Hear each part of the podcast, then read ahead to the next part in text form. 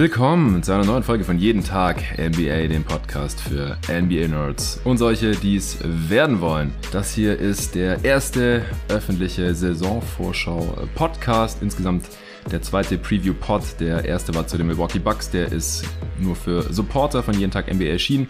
Heute für jeden hörbar die Preview zu den Portland Trailblazers. Und ich habe schon, wie in der letzten Folge, hier wieder einen Gast vor mir sitzen, bei mir zu Hause in Berlin. Und zwar den Lino. Hey Lino. Hi Jonathan, ich freue mich am Start zu sein und super, dass es jetzt mal klappt, dass wir uns auch in Berlin erwischen. Ähm, yes. Bin ja gerade für die Europameisterschaft hier in Town nehmen ein paar Spiele mit und dann darf man natürlich die Gelegenheit auch nicht verpassen, hier zusammen mal was zu recorden. Freue ich mich drauf. Ja, du warst ja schon mal hier bei Jeden Tag NBA zu Gast. Da haben wir in den Playoffs über deine Boston Celtics äh, gesprochen, ein bisschen auch über King of Cologne bist ja der reigning King of Cologne der Content Creator Edition. Das äh, durften wir damals noch gar nicht verraten. Da haben wir nur über unser Matchup sprechen dürfen, denn es war noch nicht komplett ausgestrahlt. Da wollten wir natürlich nichts spoilern. Äh, also hier auch nochmal an dieser Stelle herzlichen Glückwunsch Danke äh, an, an meine King of Cologne äh, Nemesis, äh, wenn man so will. Ist äh, auch witzig, weil gerade einige da sind, die bei King of Cologne mitgemacht haben. Siebes ist ja auch hier in Town, haben wir am Sonntag getroffen, als wir uns auch in der Halle getroffen haben. Äh, da haben wir uns alle Serbien gegen Italien und Griechenland gegen äh, Tschechien reingezogen. War auch sehr, sehr cool. Ein kleines Meetup gemacht. Äh, waren auch ein paar Hörer am Start, die kurz Hallo gesagt haben von jeden Tag NBA oder ich, ich wurde mal erkannt, als ich mir gerade ein Cappuccino geholt habe. War auch ganz nice. Shoutout an der Stelle an den Hörer, der mir da auf die Schulter getippt hat. Dann äh, habe ich den Slomking getroffen, den äh, Michael am Montag auf dem Court. War auch ganz witzig. Also äh, gerade die, ja, NBA Content Creator Prominenz von Deutschland hier vertreten in der Hauptstadt. Du bist ja ursprünglich auch aus äh, Berlin. Mittlerweile wohnst du in Köln und wir hatten schon länger mal vor, dass wir uns endlich mal treffen und dann auch mal vor Ort hier aufnehmen. Und jetzt hast du heute hier einrichten können und bist nach Feierabend noch kurz hier rüber äh, nach Tempelhof gefahren. Freut mich wirklich sehr. Und wir quatschen heute über die Portland Trailblazers, nicht über die Boston Celtics. Die mache ich traditionell mit dem äh, David. Ich hoffe, das ist okay. Ihr kennt euch ja auch, ihr habt euch auch schon mal getroffen. Äh, der übernimmt die äh, Celtics-Verantwortlichkeit da und du äh, hältst die Fahne für die Portland Trailblazers hoch, die ja so ein bisschen dein zweites Team sind, hast du gesagt. So sieht's aus, genau. Also wieso ich überhaupt hier für Portland in Frage komme, ähm, ist, weil ich tatsächlich Sympathisant des Teams bin und zwar schon seit einigen Jahren, ähm, weil ich Dame schon seit Pre-Draft-Zeiten verfolge, was ich jetzt eigentlich bei nicht allzu vielen Spielern so intensiv mache. Aber mhm. damals hat es eine Videoreihe gegeben auf YouTube, und seitdem verfolge ich ihn, wie gesagt, ziemlich intensiv. Ähm, License to Lillard, also sollte sich auch heutzutage noch lohnen, sich das mal anzuschauen, ein bisschen behind the scenes, bevor er seine Multimillionenverträge abgeschlossen hat. Und mhm. auch CJ McCollum, sein langjähriger Backcourt-Mitspieler, äh, den habe ich immer sehr gerne zugeschaut. Einer der Spieler, der die beste Bag, sage ich jetzt mal, hat, was äh, Ballhandling und Pull-Up-Shooting äh, anhat in der Liga. Jetzt ist er natürlich mittlerweile weg zu den New Orleans Pelicans, aber er war ja lang genug da. Und dementsprechend habe ich definitiv Sympathien übrig für das Team aus dem Nordwesten. Ja, man wird auf jeden Fall cool. Ich habe auch noch mal reingeschaut. Letztes Jahr habe ich mit dem Ole Frax, dem Kollegen zu den Portland Trailblazers, die Preview aufgenommen. Äh, mit dem mache ich jedes Jahr ein anderes Team. Dieses Jahr wird es auch wieder äh, ein anderes werden. Äh, da konnten wir natürlich noch nicht wissen, dass äh, Dame unter 30 Spiele äh, machen wird. Mein Worst Case war, glaube ich, 36 Siege. Im Endeffekt äh, haben sie da letzte Saison nochmal neun weniger geholt, nachdem dann da der Tank ausgepackt wurde und Dame ja im Jahr 2022 noch kein einziges NBA-Spiel gemacht hat, wurde es da wild. Jetzt finde ich aber haben ein ziemlich interessantes Team da für die kommende Saison. Und da werden wir jetzt den restlichen Pot da noch ausführlich drüber quatschen. Vorher gibt's kurz Werbung vom heutigen Sponsor und das ist NBA 2K, denn letzte Woche am 9.9. ist NBA 2K23 endlich erschienen. Da war ich noch in Portugal und habe mir da mit Campingplatz WLAN noch schnell, ich habe meine Xbox dabei gehabt im Urlaub, ja. Äh, unter anderem, weil ich wusste, dass NBA 2K da ganz am Ende noch erscheinen wird und ich werde ja auch nächste Woche wieder runterfliegen und dann wollte ich eben, dass das Ding da am Start ist und ich schön äh, 2K23 genießen kann. Ich habe mir da jedenfalls das direkt runtergezogen, Jordan Edition für meine Series X und äh, bevor dann der Flug nachmittags ging, vormittags da noch schön ein Game gezockt. Äh, Suns gegen Mavs. Äh, ich muss sagen, es ist ein bisschen anders als 2K22. Die Steuerung wurde nochmal verbessert, verfeinert. Es ist alles ein bisschen direkter, muss man aber erstmal lernen, ein bisschen reinkommen. Ich finde, es hat sich auf jeden Fall besser angefühlt als NBA 2K22, bevor ich da irgendwas an irgendwelchen Sliders oder gar Rosters gedreht habe, wie ich es ja jedes Jahr dann immer mache im Verlauf der Saison. Dann auch hochlade für euch jeden Tag NBA NBA-Hörer habe ich jetzt auch wieder vor, äh, so parallel zu den Season Preview Pods dann die Teams da so ein bisschen zu überarbeiten und äh, den Kader dann via 2K Share zur Verfügung äh, zu stellen. Ich habe auch richtig Bock auf die Jordan Challenge, die zurück ist. Da gab es ja, ich glaube, vor ziemlich genau zehn Jahren schon mal bei einem NBA 2K diese Jordan Challenges, wo man dann äh, das eben erreichen muss, was Jordan in seinen 15 ikonischsten Games seiner Karriere geschafft hat, muss man dann da quasi nachspielen, nachzocken. Das ist sehr, sehr cool. Und äh, dann gibt es zum ersten Mal, was mich auch ziemlich reizt, dass man My NBA in äh, vier verschiedenen Epochen starten kann. Und äh, man kann zum Beispiel 2002 starten, also quasi vor der legendären 2003er äh, Draft. Haben wir hier bei jeden Tag irgendwie auch schon mal redraftet, dann mit LeBron, Dwayne Wade, äh, Bosch, Mello und so weiter. Kann man dann mit den damaligen äh, Teams äh, und auch die Teams, die spielen dann auch, wie damals eben in der NBA, in der ja, Deadball-Era, äh, wie sie so schön genannt wird, gezockt wird, auch zocken und dann äh, eben die Franchise über Jahre und Jahrzehnte äh, durchführen kombinieren mit äh, den damaligen Rostern und so weiter. Da werde ich auf jeden Fall auch mal reinschauen. Das klingt alles sehr, sehr cool. Ja, so viel dazu. Sobald ich mehr 2K gezockt habe und äh, es da Neuigkeiten gibt zu den Rostern, werdet ihr das hier im Pod auch erfahren. Und äh, jetzt steigen wir ein mit den Portland Trailblazers. Wie gesagt, Lillards Game, das letzte, das er gespielt hat, äh, bevor er dann sich äh, seiner OP an der Bauchmuskulatur unterzogen hat,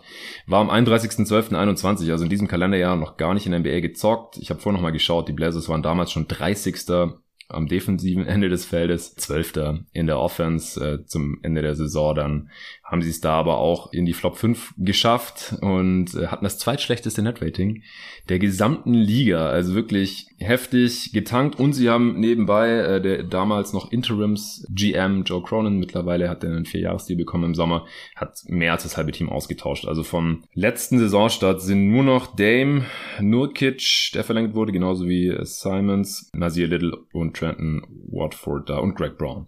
Also eine Handvoll Spieler sind noch da. Billups erste Saison als Coach fand ich jetzt nicht so besonders überzeugend, aber natürlich auch schwer zu bewerten. Kannst du gerne gleich was zu sagen. Und ja, ansonsten geht Lillard jetzt in die Age 32 Season und hat nochmal eine weitere vorzeitige Verlängerung bekommen. Nochmal zwei Jahre an den Supermax hinten dran gehängt für so circa 110 bis 120 Millionen für diese zwei Saisons, je nachdem wie der Cap eben dann aussieht. Äh, Wenn es soweit ist, je nachdem wie stark der eben noch steigt mit dem neuen TV-Deal und so, kann man bisher nur schätzen. Aber der bekommt jetzt für die nächsten fünf Jahre nochmal so mindestens 250 Millionen Dollar. Das ist sehr heavy. Ansonsten hat man aber auch noch Jeremy Grant per Trade reingeholt äh, für den First und ein paar Seconds und Gary Payton den Second von den Warriors weggesigned. Wie gesagt, insgesamt ein interessantes Team, wie ich finde, relativ tief und irgendwie spricht trotzdem kein Mensch über die Blazers, habe ich so das Gefühl, oder? Tatsächlich nicht wirklich. Das ist vielleicht auch deswegen, weil Minnesota sich beispielsweise ja verbessert hat, weil du auch noch die Pelicans hast, wo wir hoffentlich Zion dann wieder regelmäßiger spielen sehen. Aber was jetzt die Blazers tatsächlich angeht, äh, da gab es ja lange hin und her, was jetzt mit Dame passieren sollte zumindest. Also Dame hat jetzt nie wirklich geäußert, dass er gehen möchte, aber zumindest gab es Spekulationen, ob er gehen sollte. Mhm. Und das ähm, hat sich dann relativ schnell beendet mit der vorzeitigen Vertragsverlängerung. Also da wurde ein Zeichen gesetzt äh, mit den zwei Jahren und zusätzlichen 120 Millionen Dollar. Und jetzt sieht das Ganze nach einem äh, uh, Retooling, würde ich es nennen, aus, mit ein paar ja. Verlängerungen äh, von Yusuf Nurkic zum Beispiel und Anthony Simons, der natürlich äh, eine ziemliche Breakout-Saison hatte. Zu ihm werden wir wahrscheinlich noch äh, kommen, wenn wir uns das Roster so anschauen. Mhm. Und eben die paar Additionen, Jeremy Grant zum Beispiel per Trade und äh, Gary Payton den zweiten wie du schon meintest. Die Offseason macht mich jetzt als Sympathisant der Blazers nicht wirklich heiß. Ähm, es hatte ja auch Spek Spekulationen gegeben um weitere Additionen. Beispielsweise habe ich da den Namen OG Anunobi mal in Trade-Gerüchten ein bisschen mhm. herumschwören mhm. hören. Das wäre natürlich cool gewesen und dann hätte ich auch eine bessere Note der Offseason bescheinigt. Allerdings so, wie gesagt, ähm, ein paar Additionen sind dazugekommen. Äh, ein bisschen hat sich was verändert. Ähm, ich würde es, wie gesagt, als Retooling so ein bisschen abtun. Aber jetzt ist halt die Frage, ob es einen tatsächlich super weiterbringt und vor allen Dingen auch in, in welche Richtung es überhaupt äh, für dieses Team geht. Denn man ist ja eigentlich schon relativ lange in diesem mittleren Tier in der Western Conference äh, gewesen. Und ich habe jetzt nicht das Gefühl, dass man sich jetzt durch die Moves, die man getätigt hat, auch im Hinblick auf die anderen Teams, die sich zum Teil relativ klar verbessert haben, ähm, dass man sich da jetzt besser positioniert hat für die Zukunft. Ja, also ohne jetzt zu viel vorweggreifen zu wollen, ich finde, es steht und fällt halt immer noch alles mit Dame. Also wenn der nochmal an seine All-NBA First Team Saisons anknüpfen kann, äh, dann kann man vielleicht auch wieder um Homecourt Advantage mitspielen. Wie gesagt, Prognose kommt dann nachher, aber wenn nicht, dann wird's halt schwer, vor allem weil man halt so ein bisschen Offense gegen Defense getradet hat, also eher im übertragenen Sinne, denn ja, man hat McCallum weggetradet, äh, man hat jetzt aber Simons verlängert, der so ein bisschen seine Rolle übernommen hat, dann gerade jetzt in der, ja, im Tanking-Teil der vergangenen Saison. Und Gary Payton II ist äh, ganz klar ein One-Way Defensive Player, eigentlich. Und da müssen wir auch mal noch überlegen, wie gut passt er jetzt hier rein im Vergleich zu den äh, Warriors, wo das sehr gut funktioniert hat, auch offensiv mit ihm auf dem Feld. Äh, und dann Jeremy Grant, den haben wir jetzt einfach in so einer Rolle, wie jetzt hier wahrscheinlich bei den Blazers haben wird, eben seit den Nuggets nicht mehr gesehen. Bei den Pistons war so ein bisschen The Man, erste offensive Option. Das wird jetzt in Portland einfach nicht mehr sein. Wie gut funktioniert das noch mit ihm als äh, 3D-Player? Man hat eigentlich noch Josh Hart, und äh, natürlich auch Nasir Little, dann noch einen relativ jungen, vielversprechenden, athletischen, kräftigen Wing, der defensiv auch schon gute Ansätze gezeigt hat. In der Vergangenheit war man defensiv extrem von äh, Starting Big Yusuf Nurkic abhängig. Der ist leider sehr verletzungsanfällig. Dahinter hat man nur noch Drew Eubanks und eben Trenton Watford. Also alles einigermaßen fragil und ich weiß auch noch gar nicht so genau, wie, wie die Starting Five aussieht. Was wäre jetzt dein Tipp? Mein Tipp wäre voraussichtlich, dass Dame und Anthony Simons dann doch klar im Backcourt starten. Äh, aber das ist ja eh äh, relativ klar. Und dann haben wir Nurkic auf der Center-Position und Jeremy Grant, für den man ja auch Assets abgegeben hat auf den großen Positionen und dann ist es so ein bisschen eine Frage. Ich hätte jetzt Josh Hart eigentlich relativ klar als fünften Starter dann reingepenzelt, mhm. aber ESPN führt hier zum Beispiel Nasir Little an ähm, der natürlich jetzt auch schon länger im Entwicklungsprogramm der Blazers unterwegs ist und auf dem man sicherlich große Stücke hält. Josh Hart hat man ja erstens noch nicht so lange. Ähm, in der kurzen Zeit kann man jetzt auch noch nicht so viel ähm, über seinen Stint bei den Blazers aussagen. Er musste dann eine ziemlich tragende, auch offensive Rolle übernehmen jetzt in den letzten Spielen, die er gemacht hat für die Blazers. Fast 20 Punkte im Schritt gemacht. Genau, ja, das würde, ihm, würde man ihm wahrscheinlich kaum zutrauen.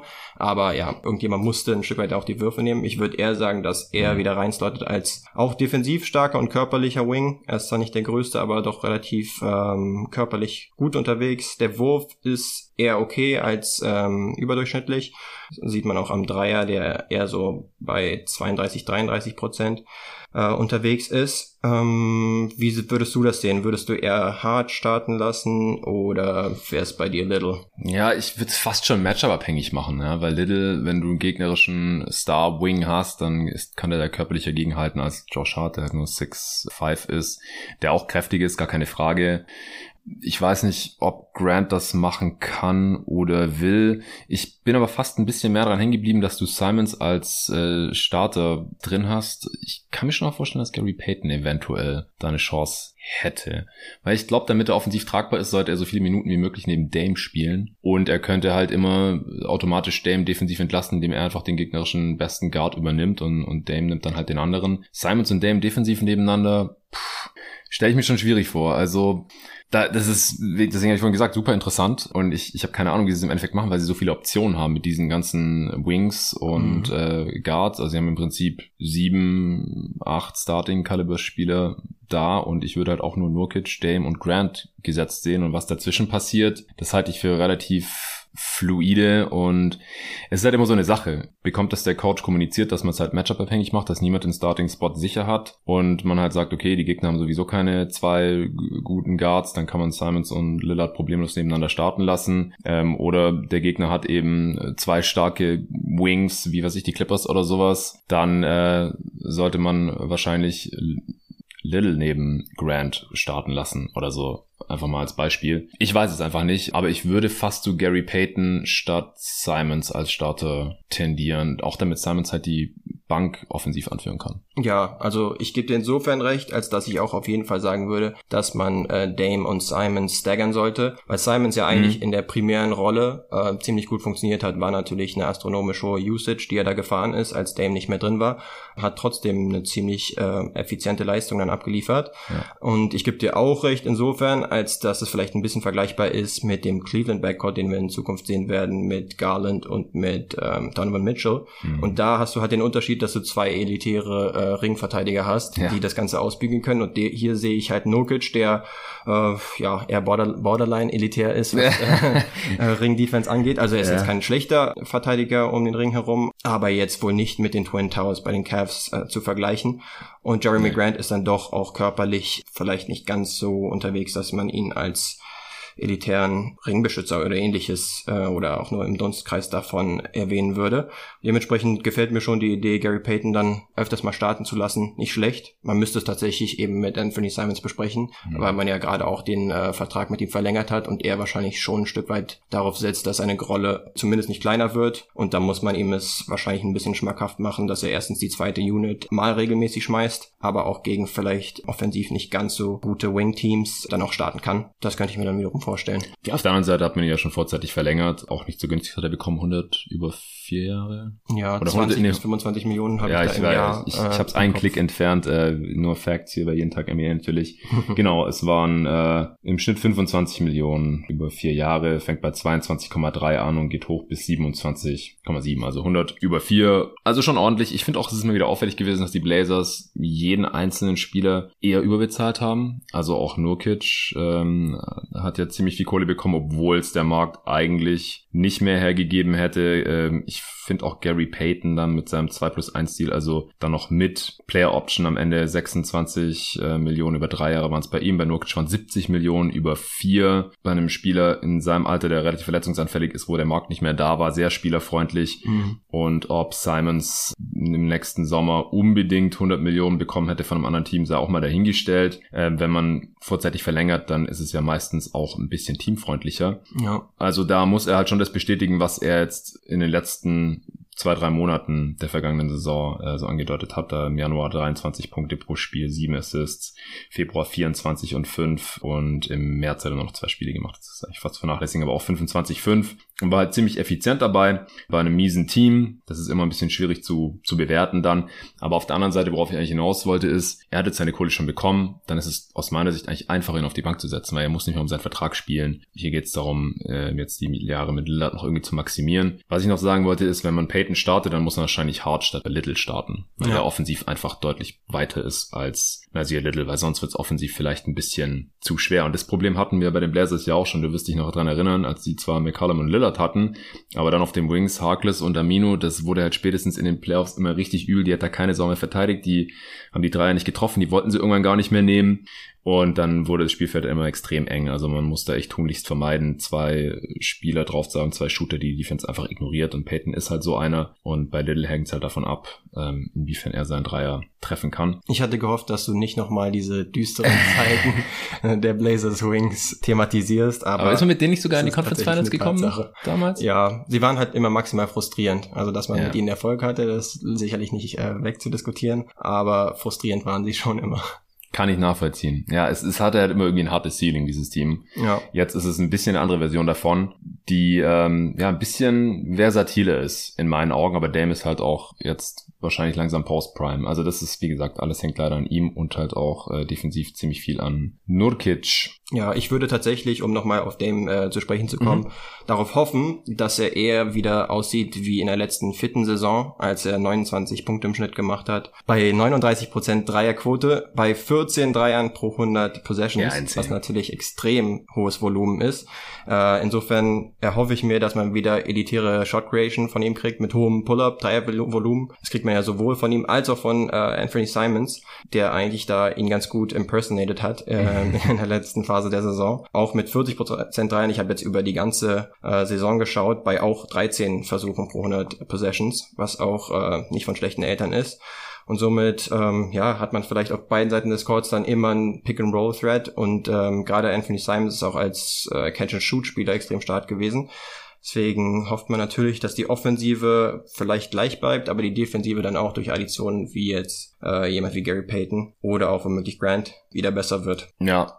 Ja, wenn man sich halt Lillards Karriere so anschaut, seine besten vier Jahre, also seine Prime, seine statistische Prime ist halt offensichtlich Age 27 bis Age 30 Seasons. Und das ist halt gerade bei Guards, bei relativ kleinen Guards, ist es völlig normal. Also, dass er in dem Alter 27 bis 30 die besten Jahre sind. Es war Small Sample Size, 29 Spiele letzte Saison, Age 31 Season, äh, wo er weniger produktiv war. Ja, Boxscore standen zwar immer noch 24 und 7, aber die Quoten sind halt komplett eingebrochen. 40% aus dem Feld, 32% Dreierquote. Selbst die Freiwurfquote ist ein bisschen runtergegangen von 93 auf 88%. Offensivrating von davor 126, 125, das war insane, auf 112 runtergecrashed, was halt gerade noch so Durchschnitt ist. Klar, das ist noch ein guter Spieler, aber halt niemand, der unbedingt 50 Millionen im Jahr wert ist. Das ist schon so dieses Blazers for Life Rentenvertragsding so ein, so ein bisschen und ich finde es nachvollziehbar, dass man jetzt diesen Weg eingeschlagen ist und halt hier retooled hat um Dame. Die andere Option du ja vorhin genannt, wäre halt gewesen zu gucken, was kriegen wir jetzt noch für ihn. Da wären bestimmt multiple Firsts drin gewesen, ähnlich also mindestens, was man für Gobert bekommen hat, der ich glaube nur ein Jahr jünger ist. Natürlich ganz anderer Spielertyp, aber die bieten halt beide einen relativ hohen Floor an und also für Dame hätte man eigentlich mindestens dasselbe Paket bekommen müssen. Die Blazers haben sich dagegen entschieden, offensichtlich.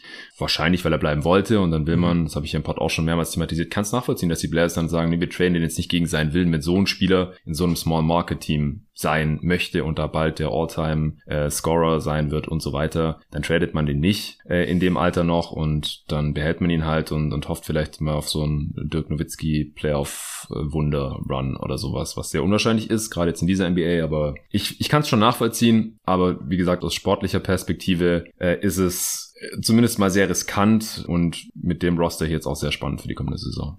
Was hältst du jetzt potenziell für die, für die beste Line-Up? Ähm, ich denke, die bereits genannte, entweder dann mit Nasir Little oder Josh Hart könnte in äh, Frage kommen, aber ich könnte mir auch vorstellen, ähm, anhand der Tatsache, dass du einmal Nurkic hast, der eh schon relativ verletzungsanfällig ist und zudem musst du wahrscheinlich auch auf seine Minuten schauen, dass du vielleicht dann sogar ziemlich klein gehst, ähm, denn entweder mit Nasir Little äh, zusätzlich noch zu hart gehst oder eben Gary Payton, der offensiv oftmals fast ein Big Man spielt, mhm. als Short Roller. Ähm, das haben wir natürlich bei den Warriors gesehen, wofür er dann prädestiniert war, auch als guter Cutter ähm, oder auch mal als Spot-Up-Shooter. Da hat er zwar ein äh, niedriges Volumen, aber hat den eigentlich ziemlich gut getroffen. Und du hast eben elitäre äh, Point of Attack Defense von Peyton.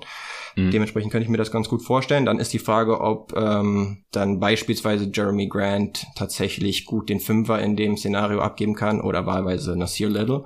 Aber ich glaube, das ist ein Stück weit, was das ähm, Teambuilding angeht, auch das Ziel, dass man da ein bisschen variabler ist und sich gerade defensiv nicht zu sehr auf Nokic verlassen möchte. Ich weiß nicht, was ich davon halten soll. ähm, weil wir es bisher noch nicht so erfolgreich gesehen haben. Mir gefallen halt die Bigs, was die Backups angeht, jetzt nicht sonderlich toll. Drew Eubanks ist schon ein bisschen in der Liga, Liga rumgekommen, mhm. ähm, hat sich jetzt bisher noch nicht festgespielt. Trenton Watford war meines Wissens sogar der MVP der Summer League. Ja, ähm, hier Reigning Summer League Champion Portland Trailblazers, ja. Genau, das ist natürlich zu nennen und äh, darf nicht zu niedrig gehängt werden. Allerdings habe ich jetzt in die beiden noch kein super Vertrauen. Insofern ist man schon ein bisschen darauf angewiesen, dass es funktioniert, wenn man small geht.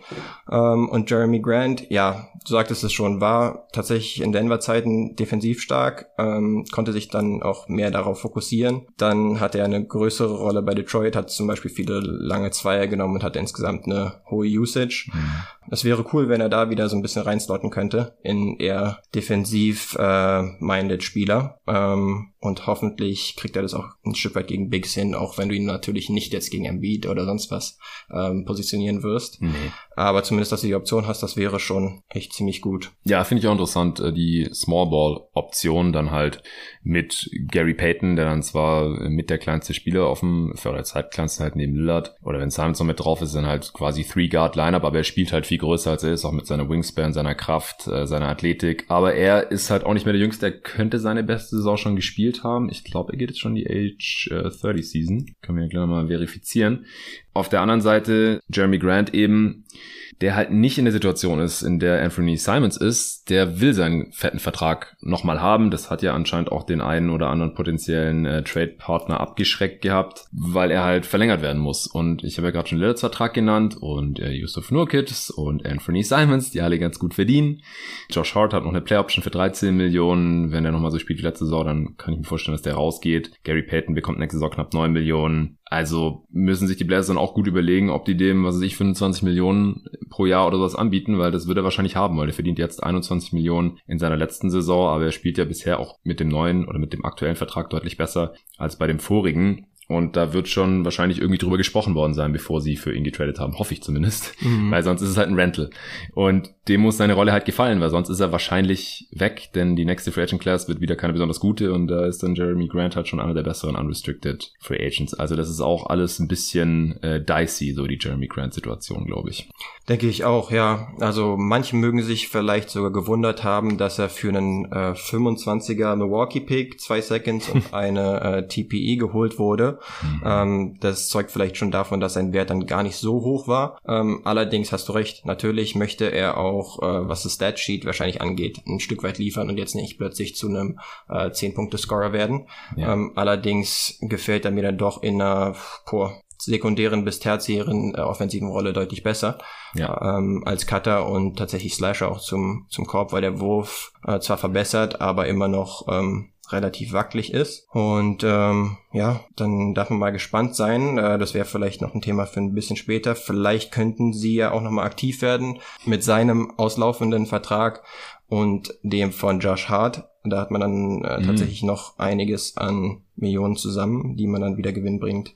Ähm, meinetwegen für einen auch offensiv wie defensiv äh, ziemlich guten Wing einsetzen könnte. Die wachsen natürlich nicht auf den Bäumen. Ähm, ich hatte schon OG Ananobi ähm, angesprochen. Wenn der vielleicht noch verfügbar wäre, dann wäre ein ziemlich idealer Fit. Aber ja. das ist natürlich noch Spekulation und Zukunftsmusik. Ja. Ja, also du hast gerade gesagt, 10 Punkte pro Spiel oder sowas. Jeremy Grant, der hat halt in Denver in der Saison, bevor er zu den Pistons gewechselt hat, 12 Punkte pro Spiel gemacht. Dann in Detroit 22, also 10 mehr. Das ist schon ein großes Ding. Also ich glaube, der wird sich wahrscheinlich irgendwo dazwischen einpendeln. Wahrscheinlich wird er der Spieler mit, ja, wahrscheinlich dritte Option hinter eben Lillard natürlich und wahrscheinlich Simons sein, aber wenn Simons gegen Lillard gestaggert wird, dann ist er wahrscheinlich im Schnitt eher so die zweite Option und dann könnte das schon irgendwie passen. Du hast ja. gerade schon drei angesprochen, muss natürlich weiterhin so fallen wie die letzten Jahre. Das war ja auch so, also unglaubliche Entwicklung. Er hat ja nicht nur das Volumen so hochgeschraubt in Detroit, sondern halt auch gleichzeitig die Effizienz ähm, zumindest mal okay gehalten. Vor allem war halt sein Dreier, obwohl er da das Volumen hochgeschraubt hat, von 6,6 äh, in seiner letzten Saison in Denver auf 100 Possessions, Dreierversuche und 39 Prozent auf fast 9 in Detroit und 35 Prozent. Also es ist halt ein geiler Trade-off, ähm, über zwei Dreier mehr auf 100 Possessions zu nehmen und nur 3-4 Prozent schlechter zu treffen. Äh, in der letzten Saison dann wieder auf einem ähnlichen Niveau, 36 Prozent bei über 8 Versuchen. So, das muss er halt weiterhin zeigen. Dann slottet er da gut rein und dann, wie gesagt, muss er halt die defensive Rolle auch wieder annehmen. Und ja, Gary Payton, das Second gerade nochmal geschaut, der wird am 1. Dezember bereits 30 30. Mhm. Und jemand, der halt so von seiner Physis lebt, ähm, da muss man halt hoffen, dass er nochmal so eine Saison spielen kann aus Blazers Sicht, wie die letzte, seine Breakout-Season bei den Warriors. Denke ich auch. Ähm, eine Addition, die wir bisher noch nicht wirklich erwähnt haben, ist Shaden Sharp, mhm. ähm, der ja ein bisschen als Mysterium äh, in die NBA kommt, weil er bei Duke gar nicht gespielt hat. Ich denke auch ehrlich gesagt, in der ersten Saison wird man von ihm noch nicht so viel kriegen. Natürlich ist er auch eine Investition in die Zukunft. Ich meine, man hat ja eigentlich zum Ende der Saison getankt, um einen möglichst hohen Pick zu kriegen. Und äh, letztendlich ist es die 7 und Sharp geworden. Er könnte natürlich noch mal ein guter Wingspieler werden. Ich gehe aber eher davon aus, dass man ihn eher langsamer ranführt mhm. und er gerade am Anfang nicht unbedingt Teil der Rotation sein wird und er vielleicht die Möglichkeit hat, sich da reinzuspielen. Auf längerfristige Sicht könnte es ein super Spieler werden, aber gehst du davon aus, dass er wirklich schon beisteuert zu einem möglichen Erfolg in seiner Rookie-Saison? Ja, wir haben ja immer hier die, die Kategorie, wir freestylen hier natürlich auch ein bisschen drüber, aber äh, die Kategorie, wer bekommt zu viele oder zu wenig Minuten und da hatte ich mir natürlich die ganze ganzen jüngeren Spieler aufgeschrieben. Also Shaden Sharp, siebter Pick, ist natürlich schade, wenn er nicht so viel spielt. Und er hat sich auch direkt in der Summer League verletzt, konnte da schon nicht spielen. Äh, übrigens Kentucky war er eingeschrieben und äh, wurde da nicht eingesetzt. Aber er hat ja nicht gespielt, deswegen ist es auch egal. Äh, Keon Johnson, den ich vor der Draft ganz cool fand, einfach weil er auch ein Überathlet ist und größer spielt als er eigentlich ist. Der, der könnte vielleicht im Best Case mal so Richtung Gary Payton II gehen oder sowas. Kann sich vielleicht von dem ein bisschen was abgucken. Keine Ahnung, wie viel Spielzeit der bekommt. Dann haben sie in der zweiten Runde äh, mit Walker ja noch einen ziemlich geilen äh, Pick gemacht, der auch in der Summer League direkt überzeugt hat als, als großer Wing. Da könnte ich mir vorstellen, dass der sogar eher als Winslow Minuten sieht, weil ich weiß nicht, wie es dir geht, aber Winslow bin ich mittlerweile so ein bisschen out. Also der hat sich einfach überhaupt nicht weiterentwickelt und ständig, hat ständig Verletzungsprobleme über die letzten Jahre. ja, also ich glaube, so wirklich fest in der Rotation ist von den jüngeren, sind von den jüngeren Spielern natürlich Simons schon besprochen und Little, die beide vielleicht sogar starten könnten. Ansonsten halt fester Teil der Achter, Neuner, Zehner Rotation sein werden. Bei den anderen bin ich mir da nicht so sicher. Da reicht es wahrscheinlich nur für einen von denen und am meisten bereit für die NBA ist vielleicht sogar Walker, auch wenn es komisch ist, weil er der Second Round Pick war. Ja, also Winslow, da bin ich mir noch nicht ganz sicher. Er hat ja in dieser kurzen Zeit, in der er gespielt hat, es waren elf Spiele, äh, knapp 27 Minuten gesehen. Ich hoffe, dass es jetzt einfach bei der Leistung, die er bisher gezeigt hat, nicht unbedingt ein Indiz dafür ist, dass er jetzt auch in der nächsten Saison mega vier Minuten kriegt. Außer er hat sich eben extrem verbessert. Aber ja, du sagst es schon, äh, der Wurf bleibt wackelig, ist ein Non-Shooting Wing.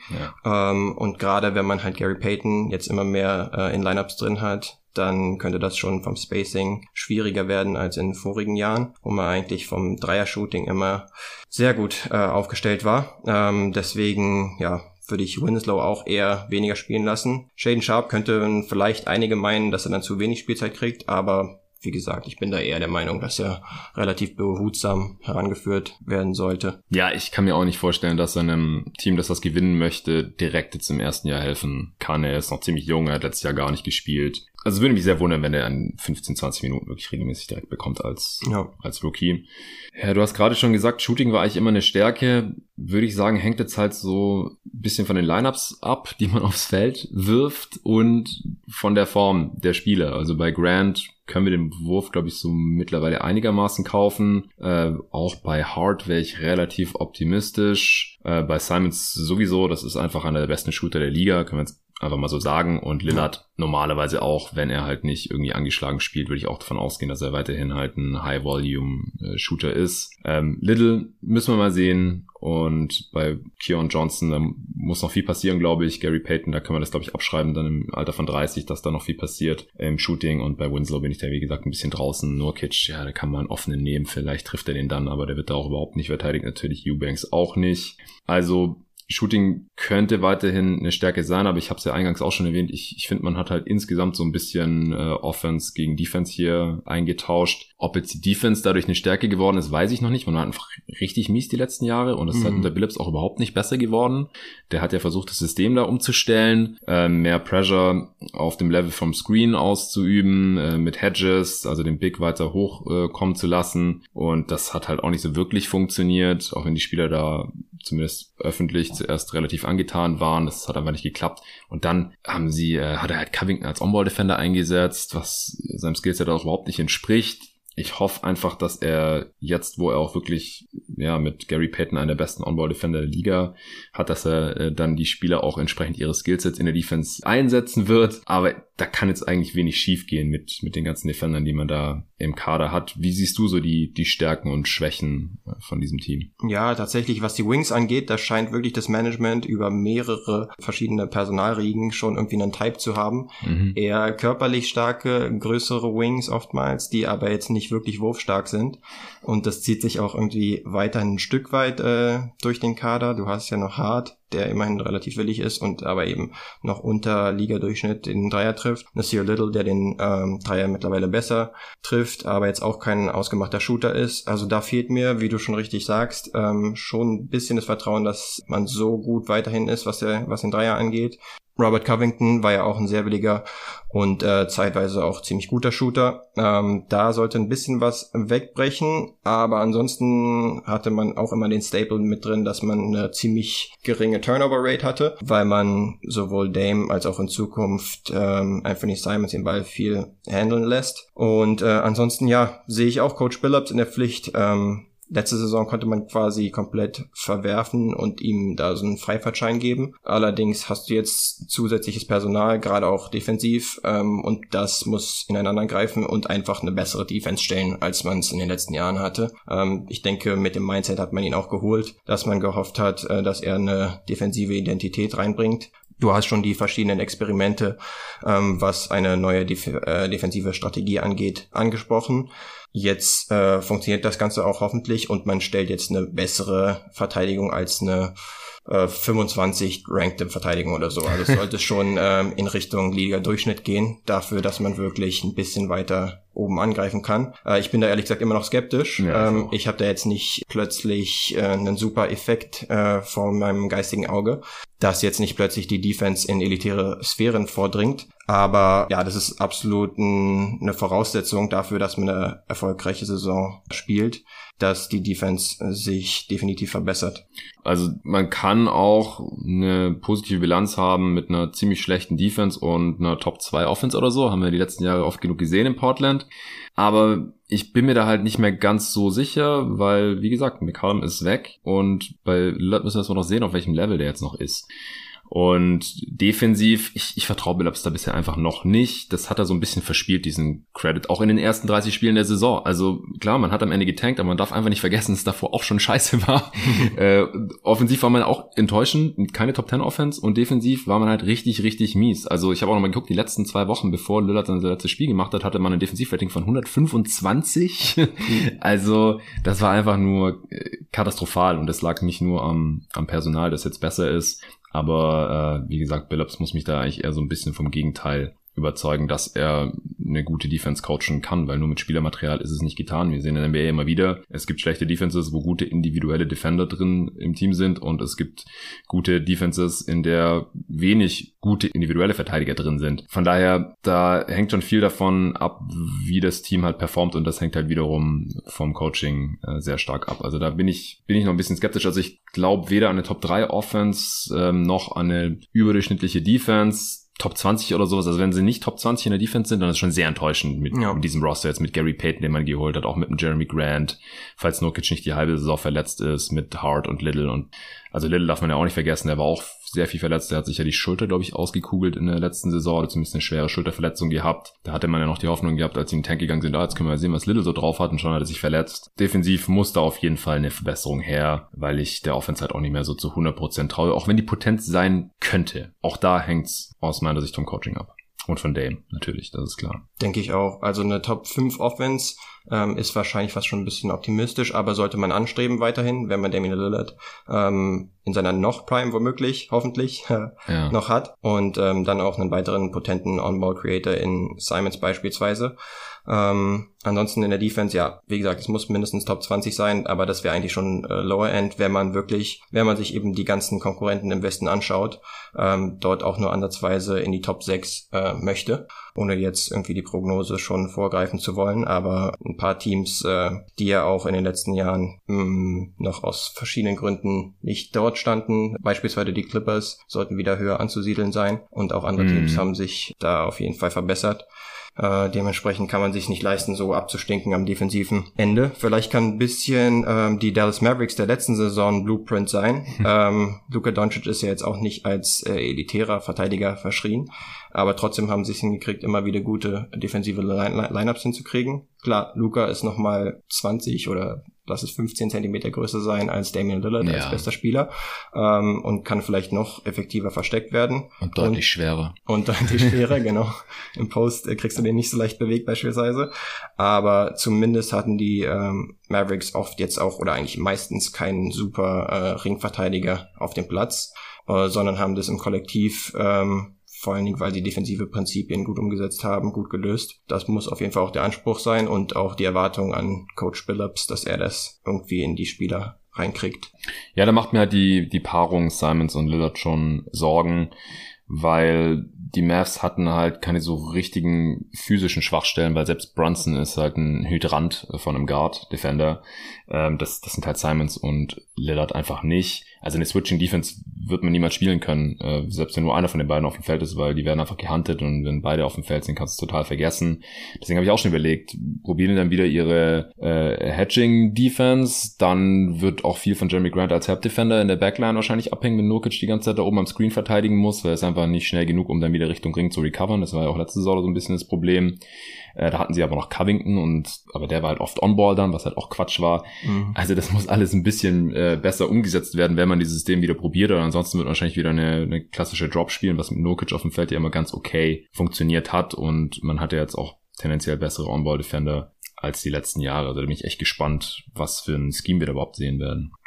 Hast du jetzt noch irgendwelche Stärken, Schwächen? Ich habe noch eine Stärke, fällt mir gerade auf. Ich finde, dass das Roster relativ viele gute Athleten hat, dass sie vielleicht ein bisschen schneller spielen könnten. Die hatten letztes Jahr eine durchschnittliche Pace, offensive Pace, äh, habe ich gerade nochmal geschaut. Und jetzt äh, haben sie halt mit Peyton falls der jetzt noch nicht athletisch abbaut, Little, wenn er wieder richtig fit ist, Jeremy Grant, der ein überdurchschnittlicher Athlet ist, äh, Simons, der ein überdurchschnittlicher Athlet ist, für seine Größe, Kieran Johnson, falls er spielt, Sharp, falls er spielt, Walker, falls er spielt. Also die, die haben da schon ein paar Athleten, also ja. die könnten da auch ein bisschen vielleicht in, in Transition und Kapital draus schlagen. Ja, denke ich auch, ähm, da ein bisschen schneller zu spielen. Wie gesagt, das äh, geht in die gleiche Kerbe äh, wie das mit dem äh, Spielertype, der favorisiert wird. Mhm dass man da wirklich athletische äh, Wings hat und das sollte man sich auch zu Nutzen machen. Ich weiß nicht, ob es jetzt vergleichbar ist, beispielsweise mit den Charlotte Hornets letzte Saison mit LaMelo als guten Passgeber mhm. und ähm, beispielsweise Miles Bridges als Lob Thread ähm, oder auch als Transition Thread, aber zumindest kann man sich da vielleicht ein bisschen was abschauen und einfach das auch als Priorität ausrufen, dass man so vielleicht zu einfacheren Punkten kommt.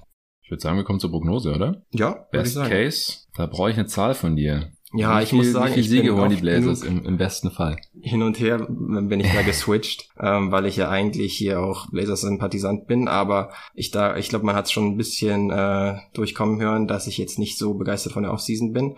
Dementsprechend als Best Case sag ich jetzt mal 46 Siege und Platz 7 bis 8. Also ich habe mich jetzt nicht getraut, sie auch im besten Case in die Top 6 zu packen weil mir dann doch andere Teams äh, zu gut gefallen. Also wenn man jetzt einfach die Teams ähm, aufzählt, Phoenix würde ich klar drüber sehen, Golden State, Dallas auch noch, ähm, Denver auch, die einige ähm, Rückkehrer haben. Minnesota würde ich ehrlich gesagt auch relativ deutlich äh, vor ihnen sehen. Mhm. Die Clippers, die natürlich wieder erstarkt sind. Die Pelicans äh, gefallen mir ehrlich gesagt auch gut, gerade wenn man davon ausgeht, dass Zion fit bleibt. Kann man natürlich nicht eins zu eins äh, bei ihm mit seiner Historie aber würde ich schon ähm, noch vor den Blazers sehen. Mhm. Und die Lakers sind natürlich noch äh, ein unbeschriebenes Blatt, aber da würde ich dann letztendlich auch von ausgehen, dass sie noch den ein oder anderen Move machen ähm, und sich nochmal verbessern. Und dann hast du schon Memphis, die ja auch ein Top-3-Team waren äh, in der Western Conference letzte Saison. Zwei sogar, ja. In der Tat. Dementsprechend, ähm, selbst wenn man von denen einen gewissen Drop-off äh, erwarten kann, dann sind die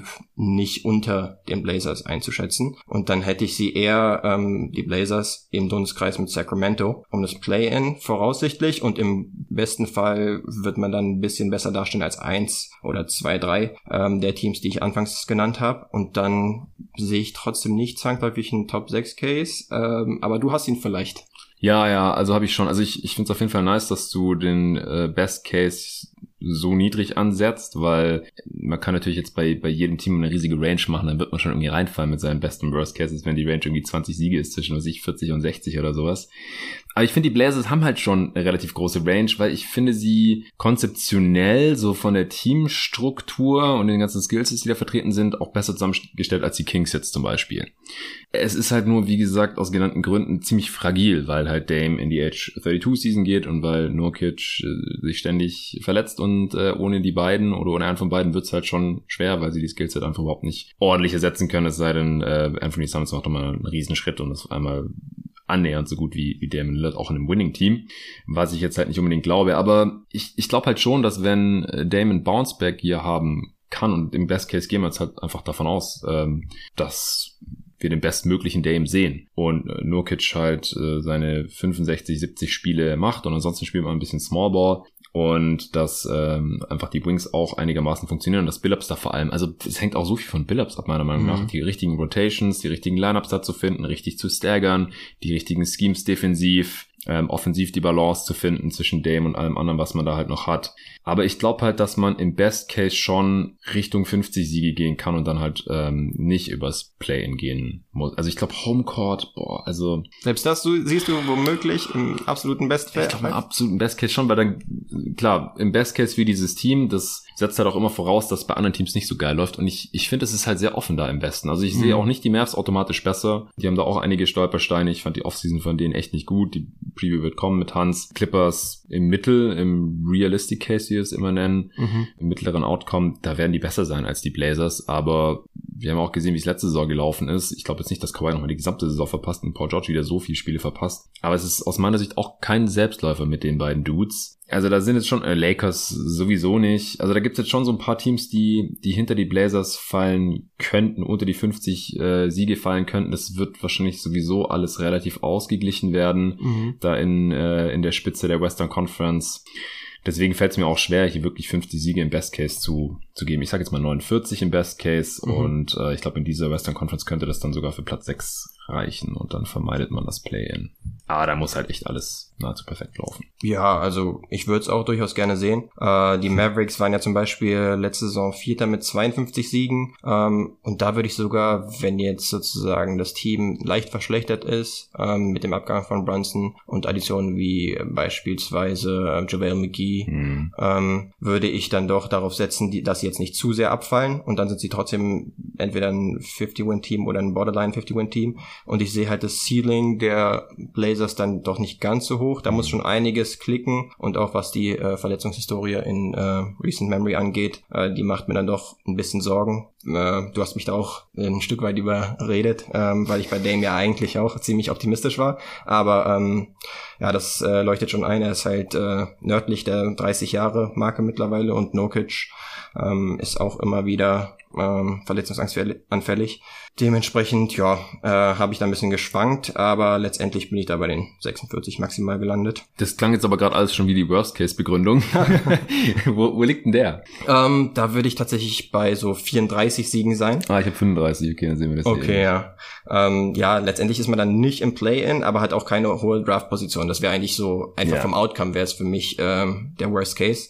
Also man könnte dann auch frühzeitig beispielsweise vergleichbar wie jetzt mit dem äh, der letzten Saison könnte man relativ früh äh, Verletzungsprobleme haben, was eben jetzt nicht komplett unrealistisch ist mhm. ähm, oder aus der Luft gegriffen und dann wieder in Richtung äh, Tank äh, unterwegs sein. Allerdings bei normalem Saisonverlauf würde ich schon natürlich noch ein bisschen höher ansetzen, mindestens End-30er bis 500. Aber genau, wenn dann ein bisschen was äh, falsch läuft, was beispielsweise Verletzungen angeht oder man nochmal einen Umbruch starten muss, weil äh, Billups zum Beispiel gar nicht funktioniert oder so, äh, dann kann ich mir vorstellen, dass sie äh, bei ja vielleicht 34 Siegen maximal landen. Ja, also diese ganz katastrophalen Saisonverläufe, die wollen wir bei den Worst Cases immer rauslassen. Das mhm. heißt, äh, was ich, Lillard macht wieder unter 30 Spiele. Also, sonst kannst du bei jedem Team halt sagen, der Star macht unter 30 Spiele, äh, die holen nur 28 Siege oder 30 oder sowas. Ähm, davon gehen wir jetzt mal nicht aus. Das kann natürlich wieder passieren und dann können sie wieder eines der schlechtesten Teams der Liga sein. Vor allem dann lassen sie halt Shortfee spielen, Kieran Johnson und so. Keine Frage, Nasir Little. Aber jetzt mal bei normalen Saisonverlauf, was weiß ich, Lillard verpasst 20 Spiele oder 25 oder so, was mich jetzt bei seinem, in seinem Alter mit seiner Verletzungshistorie echt nicht wundern würde. Ich glaube, er hat auch letztes Jahr noch in der Preseason gesagt, dass er sich so fit fühlt wie schon lang nicht mehr oder wie noch nie, wie die sich dann halt immer hinreißen lassen, solchen Aussagen und schon äh, war ständig angeschlagen während der Regular Season, da würde ich jetzt echt nichts drauf geben, wir wissen es einfach nicht. Und dann halt, wie gesagt, äh, Nurkic verpasst seine, am Worst Case halt dann, wie wir es die letzten Jahre gesehen haben, Anzahl an Spielen, sie haben da keinen richtigen Ersatz. Jeremy Grant macht Stunk, weil er nicht nicht genug Würfe bekommt für seine Vertragsvorstellungen. Billups setzt es nicht so um, wie wir uns das wünschen, im besten Fall. Und mhm. dann äh, landet man halt deutlich unter einer ausgeglichenen Bilanz. Und ich bin derzeit auf 35 gekommen. Ähnlich wie letztes Jahr. Wie gesagt, da war ein Worst Case, glaube ich, 36. Und ich finde das schon relativ vergleichbar mit der Saison vor einem Jahr, außer dass ich ein bisschen pessimistischer bin, weil wir jetzt halt schon was gesehen haben von, von Billups davor, war ein unbeschriebenes Blatt als Head Coach. Ja, und zusätzlich ist wahrscheinlich die Western Conference tatsächlich auch besser diese Saison. Mhm. Das heißt, es gibt wahrscheinlich weniger äh, Give-Me-Siege, sage ich jetzt mal, selbst Houston mhm. sollte zumindest einen Schritt nach vorne machen. Oklahoma City hätte ich jetzt auch genannt als ein Team, ähm, was ein paar mehr Siege holen sollte und vielleicht auch mal einen Überraschungssieg landet. Jetzt ohne Chat ist das natürlich ein Dämpfer, den sie da erhalten haben. Aber das könnte man womöglich dann auch noch mit einberechnen. Aber ja, von diesen 34 Siegen gehe ich halt auch nicht zwangsläufig aus. Ähm, bei Dame oder äh, Nokic ist es halt so, okay, die Historie aus den letzten ein, zwei Jahren hat halt gezeigt, dass sie schon nicht unanfällig sind. Genau. Deswegen habe ich es ein bisschen eingepreist, aber du hast recht, ähm, zu sehr sollte man es natürlich nicht einpreisen. Also man darf halt nicht davon ausgehen oder die Übung wird halt ein bisschen sinnfrei, wenn man halt sagt, ja, die fallen 50 Spiele aus oder sowas. Genau. Weil dann ist jedes Team halt im Arsch.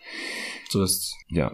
Die Line, die ich gefunden habe jetzt hier gerade, brandaktuell 39,5. Wir müssen jetzt beide äh, eine Prognose abgeben also eine Zahl, wie viel, mit wie viel Siegen du rechnest und äh, dann sehen wir, ob das Over oder Under wäre. Äh, ich mache jetzt vielleicht den Anfang. Du hast, glaube ich, die letzten beiden äh, zuerst gesagt. Ich habe beim Power Ranking, beim viel zu frühen äh, Power Ranking hier bei jeden Tag NBA, das ich mit Luca Ende Juli aufgenommen habe, noch 42 Siege gesagt und da würde ich bei bleiben. Das wäre jetzt over in dem Fall. Ich tatsächlich auch, ob du es glaubst oder nicht. 42? Ich habe ja auch eine 42 stehen, genau. Dementsprechend würde ich sogar sagen, die 39,5 sind es, glaube ich, ne? Ja. Die sind relativ niedrig angesetzt, weil ich bin jetzt auch kein äh, mega Optimist oder mhm. äh, der jetzt die groß, größten Hoffnungen hat, was die Regular Season angeht. Aber unter 40 Siegen bei einem Dame, der Normalform, sage ich jetzt mal, zwischen der letzten und vorletzten Saison von der Performance ähm, angeht, ähm, da würde ich doch schon von einem 500 Record ausgehen. Auch ähm, zusätzlich zu dem Spielermaterial, das wir schon angesprochen haben, würde ich schon schwer davon ausgehen und dass man dann letztendlich halt realistischerweise im Play-in landet, aber dann auch im 9 bis 10 und nicht im 7 bis 8 Bereich. Mhm. Und dann hofft man vielleicht wieder auf Dame, ähm, der damals in der Bubble schon gesagt hat, ich bin nicht hier, um nur ein paar Spiele zu machen und wieder äh, mich in die Sommerpause zu verabschieden, mhm. ähm, sondern dann richtig äh, einen Takeover gestartet hat. Ähm, ja, das wäre so meine Hoffnung beziehungsweise auch realistische Einschätzung. Ja, also ich, ich hatte sie bei diesem ersten Power Ranking auf Platz 10. Ich muss mal gucken, ob ich da noch irgendwas anpasse, aber der Westen ist halt einfach krass. Mhm. Und ich glaube, diese Line, die spiegelt zum einen halt das ein bisschen wider und halt ein gewisser Gesundheitspessimismus bezüglich Dame und wahrscheinlich auch Nurkic und vielleicht auch schon äh, bezüglich des Coachings. Da war einfach die letzte Saison äh, nicht besonders vielversprechend. Und da scheint die Buchmacher halt eben von einer äh, leicht negativen Bilanz auszugehen, beziehungsweise platzieren da dann eben die Line. Also ich bin jetzt, wir sind jetzt 2,5 drüber, das ist auch noch nichts, wo ich sage, äh, hämmert auf jeden Fall die Overline, also sowieso mhm. immer wetten auf eigene Gefahr und so. Ich habe jetzt auch schon auf ein paar Lines gesetzt, ähm, die mir einfach super schmackhaft vorkamen. Zum Beispiel habe ich schon das Cavs Over gewertet, bevor die den Mitchell Trade gemacht haben und das Jazz Under, das noch bei 33,5 lag, warum auch immer. Das wird sehr sicher undergehen, aber bei den Blazers hier, ich würde eher die Finger von lassen. Äh, auch wenn wir jetzt beide leicht äh, drüber sind und es im Best Case natürlich auch deutlich besser werden kann. Im Worst Case äh, können die da auch sehr leicht runterfallen. Ja, tatsächlich, ich denke auch. Also ich würde es relativ klar sehen, dass ich, dass ich sie drüber sehen würde im realistischen Szenario, ja. aber halt auch nicht klar, was Siege angeht. Also jetzt irgendwie fünf, sechs Siege sind es ja nicht über der Line. Aber du sagst es, theoretisch könnten sie auch runterfallen, äh, wenn ein paar Sachen nicht ganz so optimal laufen. Das ist ja auch schon eine Range, wenn du dein Net-Rating ein bisschen underperformst oder so, dann hast du ja schon schnell zwei, drei Siege weniger und dann sind sie schon unter ihrer Line, obwohl sie eigentlich, was Offense und Defense angeht, auf diesem Niveau äh, performen, weil, keine Ahnung, Dame auf einmal eine Klatsch nichts mehr trifft oder so. Wir werden sehen. ähm, Hast du jetzt noch einen interessanten Aspekt, äh, nenne ich das immer. Das ist, wie gesagt, sehr, sehr flexibel. Kannst du dir irgendwas aussuchen zu diesem Team, was wir jetzt noch gar nicht besprochen haben? Ähm, ja, ein Stück weit ist es tatsächlich das, was ich auch schon äh, angesprochen habe, nämlich, dass man ein paar Verträge hat, die zumindest tradebar wären. Ähm, da würde ich auch Grant nennen, aber wie gesagt, man hat ja zumindest auch was für ihn abgegeben, auch wenn es jetzt nicht die Welt war. Ähm, Hart hat eigentlich einen positiven Vertragswert, würde ich sagen, und äh, läuft ja aus und danach hat er noch eine Player Option. Insofern könnte man die beiden womöglich bündeln, um äh, nochmal eine Riege weiter oben anzugreifen, ähm, was jetzt gerade auf der Flügelposition einen Spieler angeht. Ich hatte ja eh Hoffnung geha gehabt, ähm, nachdem man Mitte letzte Saison dachte, okay, jetzt ist CJ weg, äh, vielleicht wird das Ganze dann doch eingebrochen, ähm, dann aber relativ schnell gesagt hat, nee, wir wollen Re Retooling angehen ähm, und um Dame bauen. Natürlich kann sowas auch schnell mal ein Smokescreen sein, aber ähm, Genau, und dann hat man ja auch äh, Grant und so weiter verpflichtet. Und jetzt ist es für mich aber eigentlich noch nicht fertig, das ganze Team. Mhm. Denn ähm, so kannst du halt höchstens, was haben wir jetzt gesagt, die Top 6 vielleicht im besten Case äh, angreifen. Aber ähm, natürlich würdest du gern Dames Prime ähm, ist natürlich Auslegungssache, ob man immer noch sich in der befindet. Möchtest du aber schon das Team um ihn herum maximieren. Ja. Und da reicht für mich halt dieser äh, Kader noch nicht für die höchsten Ansprüche. Klar, ähm, Portland ist jetzt auch nicht der riesigste Markt, also kannst du jetzt nicht davon ausgehen, dass du jetzt hier äh, mir nichts, dir nichts, einfach ein äh, Title-Contending Team zusammenstellst. Aber ja, das war mir dann doch in der Offseason noch ein bisschen zu dünn und da würde ich vielleicht drauf schauen, ob da ähm, Player Movement technisch noch was passieren könnte.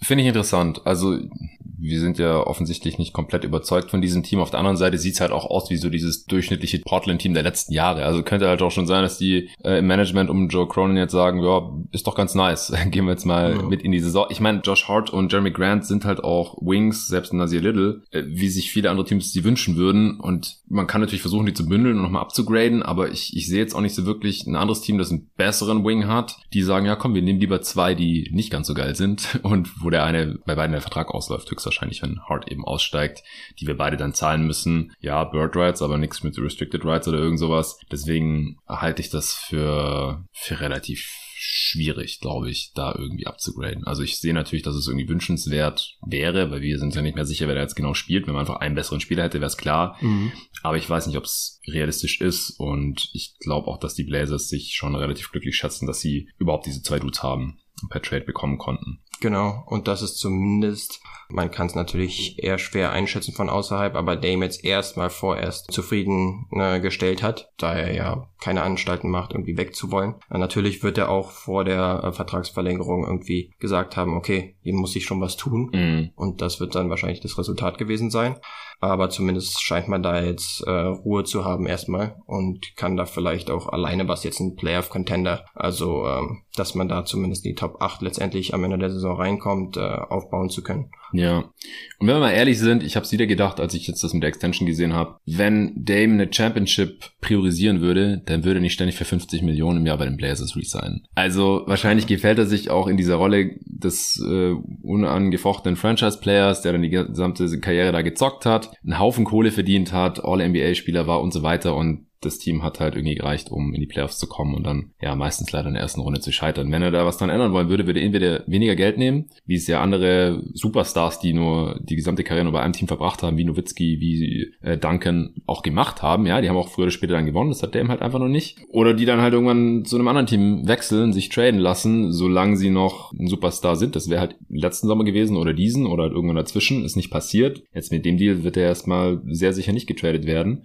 Ähm, wo sie dann eben höhere Chancen haben, um, um mal noch einen Titel zu holen. Und nach beiden sieht's mir halt nicht aus. Und, und ja, für diese Ambitionen ist es dieses Team halt wahrscheinlich auch ausreichend. Und du findest es auch in Ordnung, weil das könnte vielleicht ein Hot Take sein, dass man sagt, man hätte vielleicht ein bisschen früher eincashen sollen, äh, wenn man schon sieht, okay, man hat jetzt einmal die Conference Finals erreicht, aber es hat sich ja dann schon abgezeichnet, dass das wahrscheinlich das Ceiling des Teams ist. Ist natürlich auch für bestimmte Städte oder Standorte mega wertvoll, überhaupt ja. in den Playoffs zu sein. Aber ähm, jetzt letzte Saison war natürlich ein besonders äh, schwieriger Fall aber beispielsweise relativ früh dann zu sagen, okay, wir reißen das Ding dann doch ein und gehen dann über den komplett Rebuild-Weg, äh, inklusive dann auch dem ähm, gewinnbringend einzutauschen. Hättest du das für das bessere Prozedere gehalten oder findest du es so in Ordnung, es zu retun und dann wieder maximal, sage ich jetzt mal, die Top 6 anzugreifen? Also als Außenstehender, der halt ähm, das Privileg hat, ständig nur über die 30 Teams zu reden und die zu kritisieren von ganz, ganz weit weg,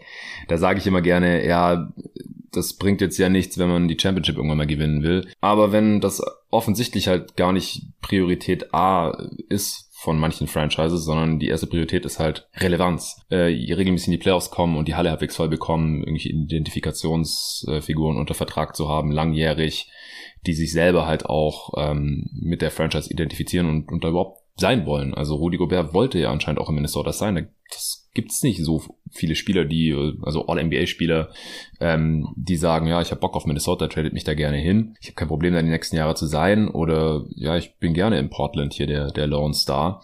Ähm, dass Teams dann sagen, ja, okay, nehmen wir, wir traden den jetzt nicht gegen seinen Willen. Oder dass Teams wie die Wolves sagen, ja, wir nehmen jetzt diesen Spieler und hauen da halt unsere Assets für raus und hoffen nicht auf irgendeinen anderen Star, der vielleicht irgendwann mal weg will, der noch besser passen könnte oder der jünger ist oder so. In solchen Märkten verstehe ich das. Warum die Knicks nicht für Donovan Mitchell traden, das äh, wird an einem anderen Tag noch besprochen werden hier bei jeden Tag NBA. Das verstehe ich dann ehrlich gesagt nicht so ganz. Aber ja, es wird noch eine Knicks-Preview geben. Ich verstehe das, dass die Blazers das so machen und bei dir habe ich das auch rausgehört jetzt. Ja, genau. Ich kann schon damit leben. Ähm, hatte halt, als es dann hieß, okay, wir haben jetzt hier Cap Space äh, diesen Sommer und wollen wirklich nochmal richtig angreifen, da hatte ich dann ein bisschen mehr, mehr erhofft, sage ich jetzt mal. Auch wenn jetzt meine Laune nicht tagtäglich davon abhängt, ob die Blazers jetzt das Spiel gewonnen haben oder nicht. Ja. Allerdings bin ich ja, wie gesagt, schon Sympathisant und da hätte ich mir dann doch ein bisschen mehr erhofft von der Offseason. Ähm, allerdings, ja, du sagst ja schon die Umstände lassen mich dann sagen, dass es doch schon absolut akzeptabel ist was die Ausrichtung der Franchise angeht. Ja. Ja, und was das äh, sportliche Ergebnis der kommenden Saison angeht, da sind wir uns ja auch sehr, sehr einig. Ich würde damit auch sagen, wir sind durch. Ähm, Pott hat schon eine amtliche Länge erreicht. Äh, folgt Lino auf jeden Fall, wenn ihr mehr von ihm lesen oder sehen wollt, auf Twitter unter lino-mba oder auch auf Instagram und äh, TikTok zu finden, auch unter Lino MBA. Richtig, genau. Ja. ja, wenn ihr es noch nicht getan habt, dann äh, könnt ihr natürlich auch gerne nochmal reinschauen, wie wir gegeneinander Basketball spielen und wie. Lino dann auch jeden anderen, der ihm gegenüber trat, äh, zerstört hat beim King of Cologne auf äh, YouTube, auf äh, Paul Goodes Kanal. Äh, ansonsten vielen Dank fürs Zuhören. Äh, danke auch an NBA 2K fürs Sponsoren dieser Folge. Nochmal dir danke, dass du hierher gekommen bist. Äh, wenn du hier schon mal in Berlin die Familie besuchst, äh, ich wünsche noch ein paar schöne Tage hier in Berlin dann geht's wieder zurück nach Köln bald, oder? Erstmal vielen Dank und ja, genau. Ähm, nach dem Finale, bei dem ich dann tatsächlich auch in der Halle sein werde, du vielleicht auch, müssen wir nochmal quatschen. Ähm, da bin ich dann äh, irgendwann im Zug wieder in Richtung Köln. Aber genau, Aufenthalt hat auf jeden Fall Spaß gemacht jetzt hier mit der EM und dann auch mit der Aufnahme von diesem Pod. Also vielen Dank für die Einladung. Auf jeden. Bis dahin.